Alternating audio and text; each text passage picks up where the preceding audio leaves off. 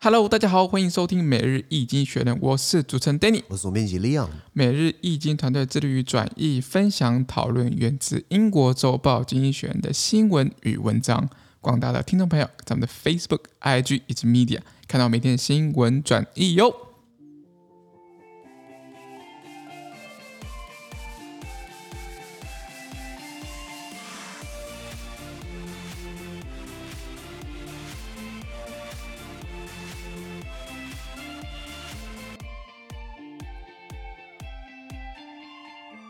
今天我们来看到从经济学人接出来的新闻，我们看到的是十月十八号礼拜一的新闻，而这件新闻呢，传说在每日精选的 Facebook、IG 以及 Medium 第六百三十二 po 里面哦。我们看到第一个新闻是啊，Skoda 这个 Skoda 中文怎么说？好像就 Skoda 吧？好斯斯柯达，好，好像是这个中文翻译啊。OK，Skoda、okay, 这个车厂，他说受到全球晶片的这个短缺的冲击哦，他们会这个车子会大量减少。因为是这样子啊，Czech auto manufacturers will produce about 呃 two hundred fifty thousand fewer cars this year due to global shortage in chips. The supply problem, they said, has a bigger impact on production than the pandemic shutdowns of last year.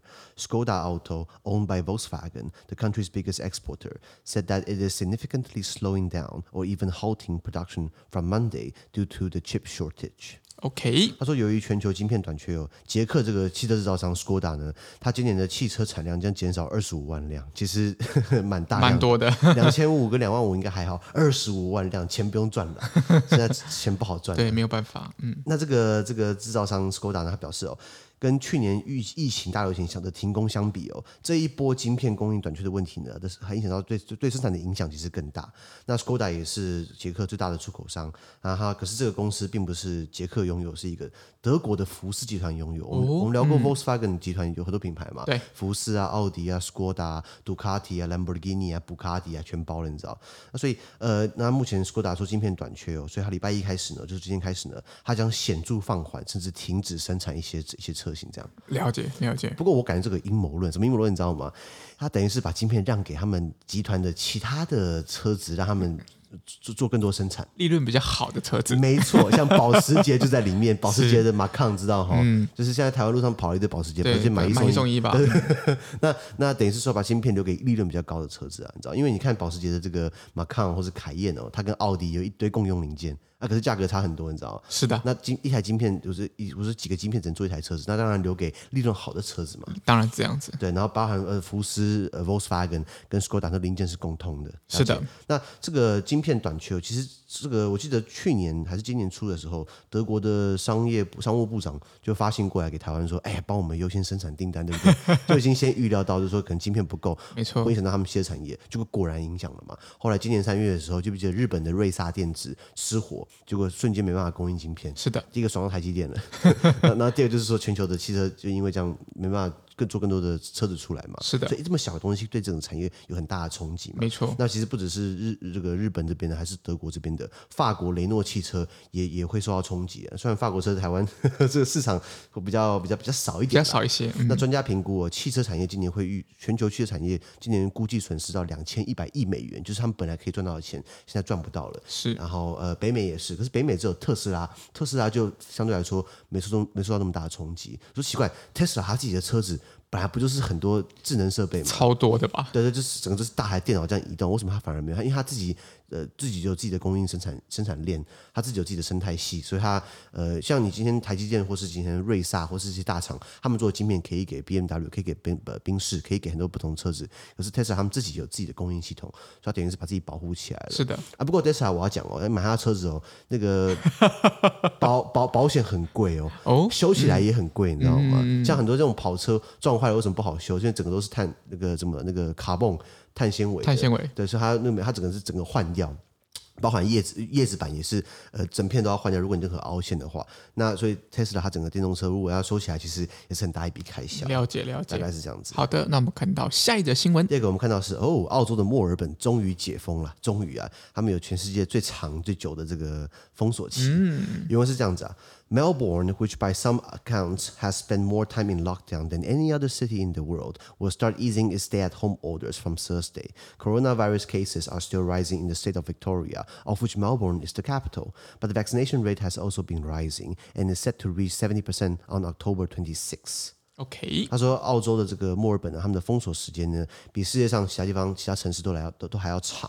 那墨尔本将从礼拜四开始呢，松绑他们的居家禁令，也就是说大家可以出门了。是。那这个墨尔本它也是澳洲维多利亚州的这个首府，那可是这个这个维多利亚州的新冠病例还是在上升的，尤其是呃在墨尔本自己本身，你懂懂我意思吗？所以怎么讲？我觉得。你的防疫或是你的居家禁令到一定的程度，我觉得麻痹了，你知道吗？对，但应该是说这样子可能会造成一个经济的损损损害啦，可能很多人工作或者是整个经济。无以为继，那可能就是政府这时候就要去思考，怎么样在防疫跟经济方面去取得一个比较好的平衡。对，可是如果今天就算疫情很严重好了，然后你一直被居家禁令，然后你一直不能出门，然后一直被就是被限制在那边，我觉得可能一一一二十天大家会乖乖的，过两三个月大家可能就啊，反正好像都差不多。那这过那可是澳洲今天墨尔本他们他们封锁多久吗？两百六十天，一天呃三十天是一个月嘛？这样超过七个月了，都处于封锁状态，不可思议。哎，狼也狼也 k 笑，怎但是我觉得，呃，就像台湾好了，那五月、六月疫情最严重的时候，大家都很紧张嘛。我也我也超紧张的、啊。对对。到了八九月，大家开始觉得说啊，到底 O 不 OK 啊？然后开始那个案例往下降。不过大家都很守规则。可是总我现在觉得说戴口罩就觉得好像没那么必要了，还是我只有我这样想而已。应该是说我们确实，因为我们确实在防疫上面有一些不错的成绩啦，相对起来，所以我们在整个这个在户外，比如说运动。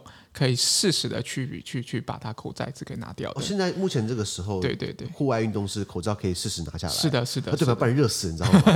对对，疫情今年夏天也很热嘛，六七八月戴口罩，哇哩嘞，你知道吗？非常辛苦啦。不过也也感谢所有听众朋友们一起的防疫的努力，那我们才能有现在比较稍微宽松的一些防疫的政策。可是台湾目前 OK，可是现在全世界其他地方都爆掉了，你知道吗？呃，所以我们还是要把，就是还因为看看起来，虽然有些地方开始有在解封。但是看起来解封的状况，可能那个整个个案数又开始往上走，所以我们其实要更小心谨慎一点。对，不然就是继续封锁国门嘛，嗯、继续不能出国了。你看，二零二零泡汤，二零二一年泡，我看二零二二年也快泡汤了，你知道吗？哎，看看起来那个之之前那个陈建仁，我们的那个陈建仁前副、建仁对对，副总统，副总统，他他有说一个，就是他觉得以以他的专业去去评估一个比较好的一个国门开放的一个一个状况。对对对，对，但是他其实是还蛮难难。还蛮难去达到这样子的，比如说可能第二季可能要七十啊或九十这样子的一个一个比率，所以其实还是呼吁大家，如果有排到疫苗或者怎么样的话，就尽量去施打这样子。嗯、那个我记得今年五月份的时候，以色列率先开第一枪，说要打第三季，大家以为他小哎，所以大家现在全部全部世界都在打第三季。是，然后我记得上两个月前，呃九月底吧，以色列说可能要打第四季，我看也有可能发生，你知道吗？以后变第五季、五六七八季，以后打不完，你知道吗？我们真的打不完。哎，那呃，所以你看到澳洲墨尔本呢，虽然慢慢解封，可是它的新冠病例上升。不过，它的接种率，疫苗接种率慢慢上升。在十月二十六号的时候呢，澳洲政府预估可以到百分之七十啊，这样的一个覆盖率。墨尔本是大城，墨尔本呃，第一个很贵，消费很贵，生活物价水平很高，是五百多万人口，五百多万人口被居家禁令了七八个月，你想？他他他他他坐不住我，我我都快听不下去，你知道吗？所以很多民众呃，看出去外面酒吧啊、畅饮啊、party 啊、庆祝啊，我疯了吧？我我觉得我觉得，然后我后来看一下这个数字哦，以呃十月十号我看到这个最近的数字哦。呃，澳洲墨尔本的新冠病例哦，一天到两两千多啦。是，可是澳洲基本上从今年呃开始到从今年整整个整个年度上半年都是比较短，都是比较少的，一天大概都是个位数啊，十几啊。到七月中下旬开始飙升，然后飙到比如说一天到了呃一天也是破千，现在两千多，所以就疫情还是慢慢往上升。那他们觉得打疫苗就没事，可是不是打疫苗就没事，你知道吗？没错没错。我觉得大家政府们就要好好思考，就是怎么样可以不得罪选民，然后又可以控制疫情。真的是两难，这个好难哦。但是我想说，每个政府当然需要遇到这样的困境，我们一起加油。我太难了。好，我们看下一则新闻。下一则新闻我们看到是联合国之于叙利亚啊，叙利亚还是一个屎坑啊，不是，应该说叙利亚是一个问题的一个，哎，是一个很复杂的问题，也没那么复杂，它就是人嘛，人比鬼还可怕。我跟你讲，人人是活着的鬼啊。呃，联合国之于叙利亚原文是这样子啊：After nine months of negotiations, the United Nations Special Envoy to Syria, Geir Peterson, said that government and the opposition groups had agreed to start drafting a new constitution ahead of elections. The 45-member committee will do the work. Also includes uh, will do the work. Also includes representatives from civil society. Syria's decade-long civil war created the world's biggest refugee crisis. OK，他说，经过九个月谈判呢，联合国的叙利亚问题特使呃 Geir Pedersen 呢，他表示叙利亚政府呢跟反对派呢同意在选举前先起草一个新的宪法。那负责这个新的宪法的这个工程这个工作呢，是一个四十五人委员会，还包括了来自公民社会代表。哎，这招这招挺新奇的，而不是独裁者，公民社会也进来了。嗯、先不管是不是独裁者自己派的公民社会团体，至少还是公民社会团体啊。然后呃，叙利亚呢，他之前长达十年的内战呢，造成了世界上最大的难民危机，没错。那背背景就是说，我记得二零一零年、二零一一年阿拉伯之春嘛，突尼西亚一个年轻人自焚，然后随着网络时代兴起，现在阿拉伯世界开始一连串的在在倒独裁者。你看埃及以前是穆巴拉克，呃，干了三十年还是他；突尼西亚以前那个那个那个班尼也是当总统当了好久。然后在这个利比亚还有格达费，然后在叙利亚今天看到的是巴沙阿萨德，然后反正就是整个很少的独裁者呢，一一被民众挑战嘛。所以为什么开启阿拉伯之春？可是为什么后来变成阿拉伯之冬？是的，Arab Spring 跟 Arab Winter。是的，因为呢，西方国家基本上不止不给力，还扯后腿。我怎么说？当初那些公民社会好不容易出来反独裁者，想要有民选政府，想要改革，想要做民主，对不对？结果西方国家最一开始说：“哦，我们当然支持啊！”就给他设了一个很严苛的标准，你要达成三权分立呀，你要有一个 公开的、公正的司法、市场经济啊。人家才刚。刚拉萨独裁者，政权还不是很稳定，军方蠢蠢欲动。你不止没有呃给实质上的帮助，还给他开出很高的条件，不然还不认可人家政府，那这不扯后腿吗？嗯，那结果后来利比亚陷入内战嘛，他最近还还刚打完，然后还还那个。在他的国家东边，还叫做这个卡利亚哈夫塔尔大军阀大军头，然后埃及现在陷入了穆斯林兄弟会，继续继续独裁，把沙尔阿萨的叙利亚基本上还是继续当万年总统，没错。所以一连串他并没有实际上帮到忙，反而为什么到到最后还抛弃了这群希望民主的人？结果发现里面不给力，结果我们国家独裁者不止没推翻，还换了一个新的，还军头子出身的，那到最后就开始逃亡嘛，离开自己的国家嘛。像叙利亚的这个独裁者巴沙尔阿萨，他之前还用毒气用。沙林毒气，用生化武器来弄自己人民，这可不可怕？完全不能认同这样的做法。没错，没错。那所以为什么开启了这么多人难民，想要难民潮跑到欧洲去？所以他们难民危机没有处理好。呃呃呃，对不起，阿拉伯之春没有处理好，变成。后面衍生衍生出来的，包含难民危机，然后二零一五年难民危机达到风潮，一天有好几百万人想要涌进欧洲，然后欧洲欧洲还怕这么多难民进来影响他们自己本来的生活，他们这个优渥的生活呢，还付了土耳其三十亿欧元，叫难民待在土耳其，土耳其帮他们照顾。是，那土耳其的政府你觉得可信度高吗？呃呃，透明呃，我跟你讲这个问号啦，问号，因为很多很多难民基本上在在在土耳其的难民营，基本上很多不好的待遇、不公平的待遇也被报道出来嘛，所以呃呃。人家说这个账算在欧盟头上了，所以难民危机他们要自食后果嘛，也可是也没有处理很好，因为一堆欧盟的会员国比较保守的，像匈牙利啊、波兰啊、斯斯洛伐克啊、反移民等等的，那所以这是噼里啪啦一连串的问题啊。那叙利亚经过了，我跟你讲，从阿拉伯之春开始，到到最近今年。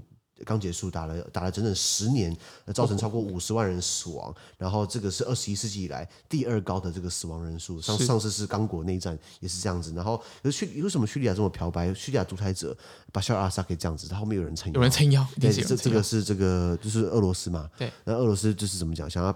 培养自己的亲信，就是这种独裁政体，因为他自己本来就是嘛。还好我们应该不会去俄罗斯啊。那那那那那那当然，西方国家也是想要呃支持这个要要要偏好要自由运动的、啊。因为叙利亚的内战不只是叙利亚政府，不只是民权团体，不只是民间组织，还包含了库德族。库德族 （Kurdish），库德族是一个蛮可怜的民族，他们散播在伊拉克啊、叙利亚、啊、约旦啊很多很多地方。他们想要自己的国家，可是被排挤嘛，也没那么没办法那么团结嘛。是，他们想建立一个库德族。人共和国喊了半天，基本上也也没有成事。可是很大一部分是因为他没有足强大的外力支持。为什么？因为没有钞票嘛。为什么美国人支持有有以色列犹太人？犹太人有钞票，因为有钞票。对对对对对，那很多人都很现实，所以他们说美国会不会帮台湾？我觉得也。不要太抱太高的期望，除非我们真的有他们需要的东西，或是我们可以卡着他的咽喉，不是吗？是的，是的，是的。对啊，所以叙利亚内战是一个很复杂的局面。那现在看起来，呃，打了十年结束了，不过还是有些零星的冲突。比如说我，我记得几天前我看到他们有爆炸案啊，就是炸死了十几个人等等是的。好，那那叙利亚目前，呃，联合国也想要介入，可是联合国只要有任何实质作为呢，都会被人家否决掉。呃，不管要要么就是俄罗斯否决，要么就是呃中国呃否决，他们价值比较相近吧？对对对对，那是的，是的。所以基本上呃，那当然呃，西方国家没办法那么强有力的是因为有人否决掉，有人在联合国常任理事呃呃常任理事呃安全理事会的呃常任理事国理事国其中之一就把它呃否决掉。那所以如果联合国要派维和部队，他需要五个常任理事国全部都投下同意票，我靠，还要有非常任理事国过半投他同意票。这也太难了吧！门槛门槛非常非常高，然后所以为什么联合国没办法派维和部队过去？要派的话，其实维和部队也不好干的。为什么维和部队常常被两边开枪？他的工作是刚好卡在两边中间，让你们不要开枪。就大家都觉得说，哎，你爱爱真碍事啊，就然后反而对他开枪，你知道吗？哎呀，这样真。真不行啊！对，那目前内战打完之后呢，嗯、他们说我们要有新的宪法嘛。是，联合国也派特使想解决这个问题。那这个新的宪法目前起草当中，四十五个人的工作委员会目前成立。那希望我们可以看到和平的叙利亚。因为我之前，呃，我我上一个老板在在比利时人，他嘴巴是很贱，然后有时候我们去参展，然后参展的时候呢，碰到一个叙利亚的商人，他就想要这个进口我们的东西，然后去卖。然后老板也很贼啊，我还就说，哎，叙利亚，哎，你们不是还打仗吗？你你有钱进口吗？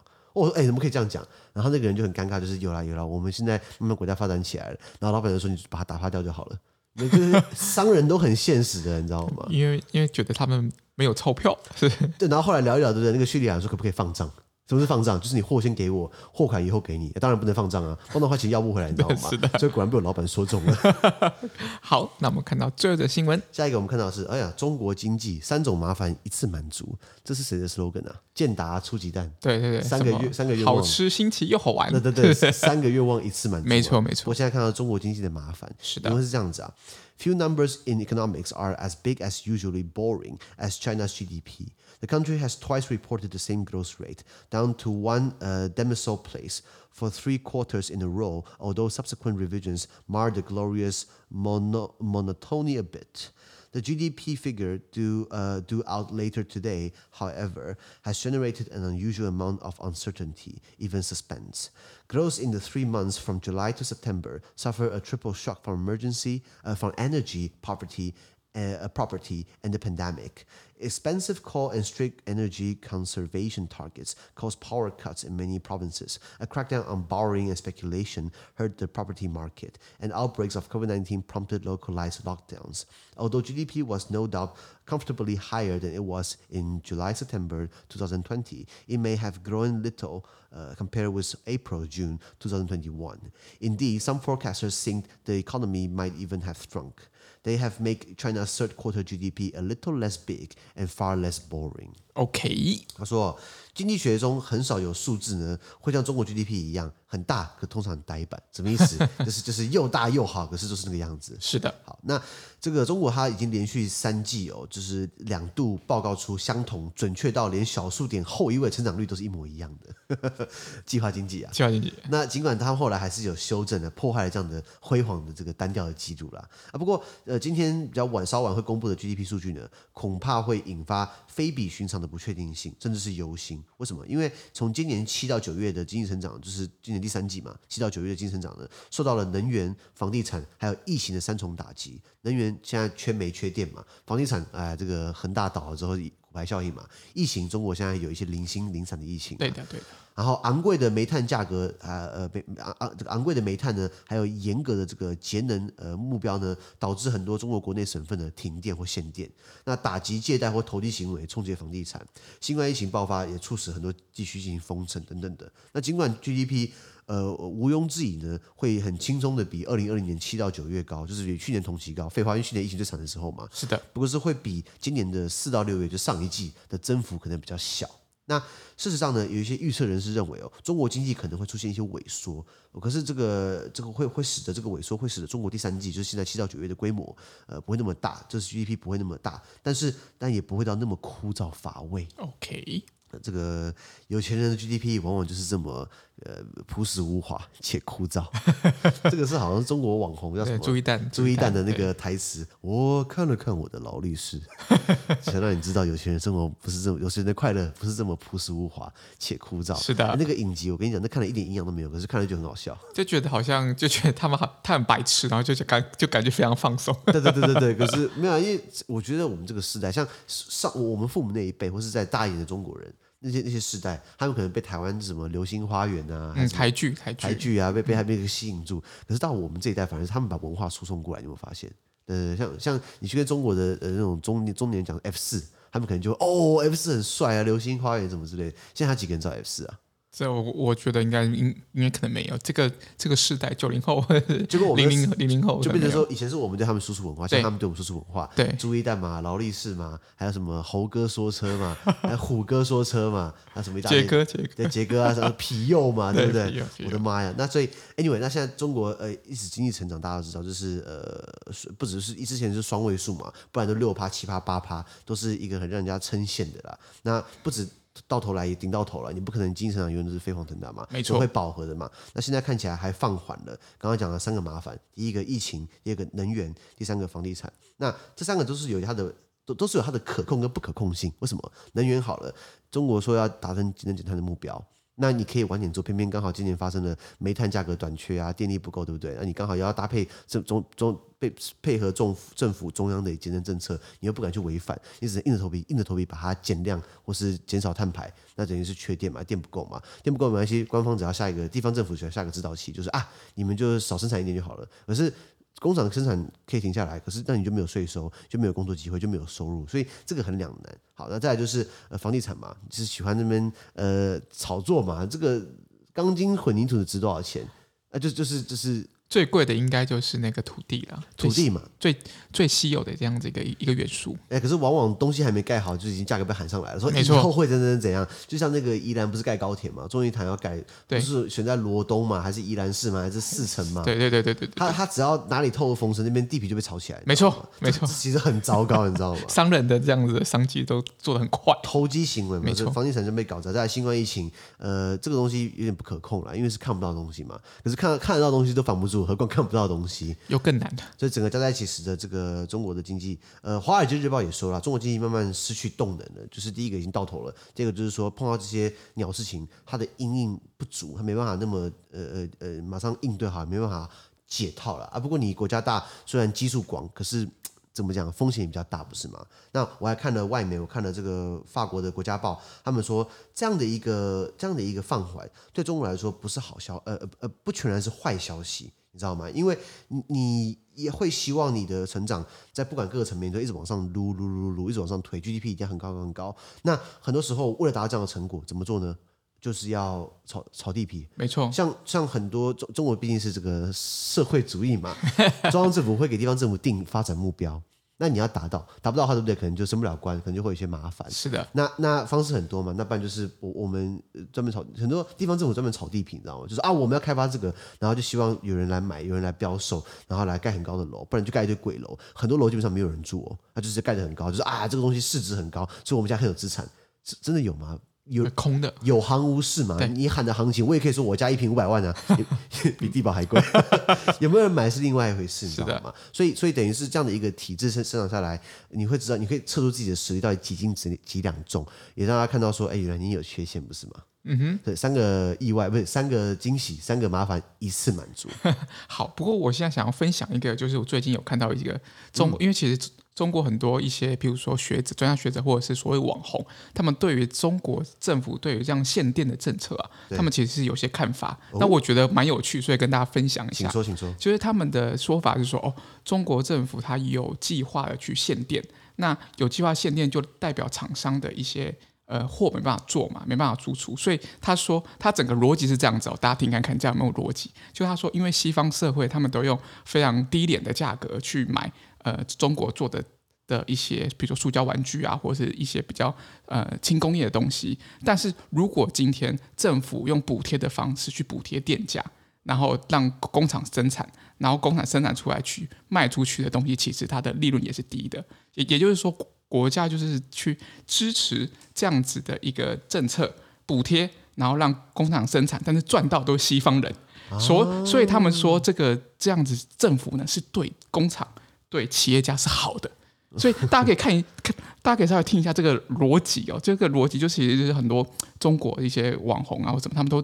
大部分都持这个逻辑啦，就是因为我们出口的东西让西方得到好处，对，他们买到了便宜、物美价廉的好东西。是，但是中国这边却却是要去，譬如说我要政府要补贴电费啊、煤煤炭费啊，然后去压榨我的人工啊，然后这样，所以其实这样子整个整套下来，其实政府是对企业是好的。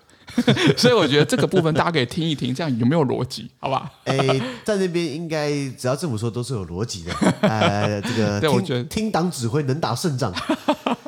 呃，不过，嗯，你刚刚讲的很好。不过现在中国也刚好借这个机会转型，是把比较低、把比较低端的给它铲除掉。他们希望，记不记得我们提过 “Made in China 二零二五”，就是二零二五中国制造，也就是中国希望可以涵盖世界百分之八十五的中阶跟中高阶产品。以后我们不做低端，我们不做便宜货，没错，我们要做高附加价值的东西。是的。那好了，我我我不知道，我不知道嘴啦。问题是你看中国的那个车子做的，你有可能跟劳斯莱斯比吗？号称中国的版劳斯莱斯红旗红旗哎红旗车子固然很漂亮。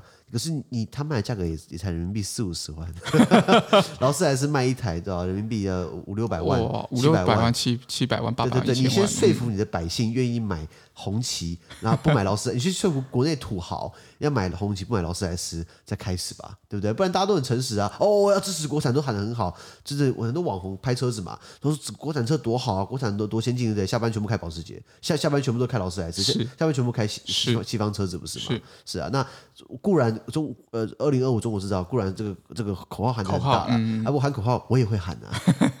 好，那今天的 podcast 就到这边，而明天有其他新闻呈现给各位。那对今天新闻任何想法或想要我们讨论的话，都欢迎在评论区留言哦。还有啊，自媒体非常难经营啊，我们的热忱来自更多人的支持以及鼓励。怎么支持呢？你们看到一个 link 啊，这个赞助我们一杯咖啡的钱，让我们可以赶快花钱可以做网站了。是的，谢谢大家。资讯都会提供在每日易经济的 Facebook 粉专，也大家持续关注我们的 Podcast、Facebook、IG、YouTube 跟 Media。感谢你收听，我们明天见，拜拜。拜拜。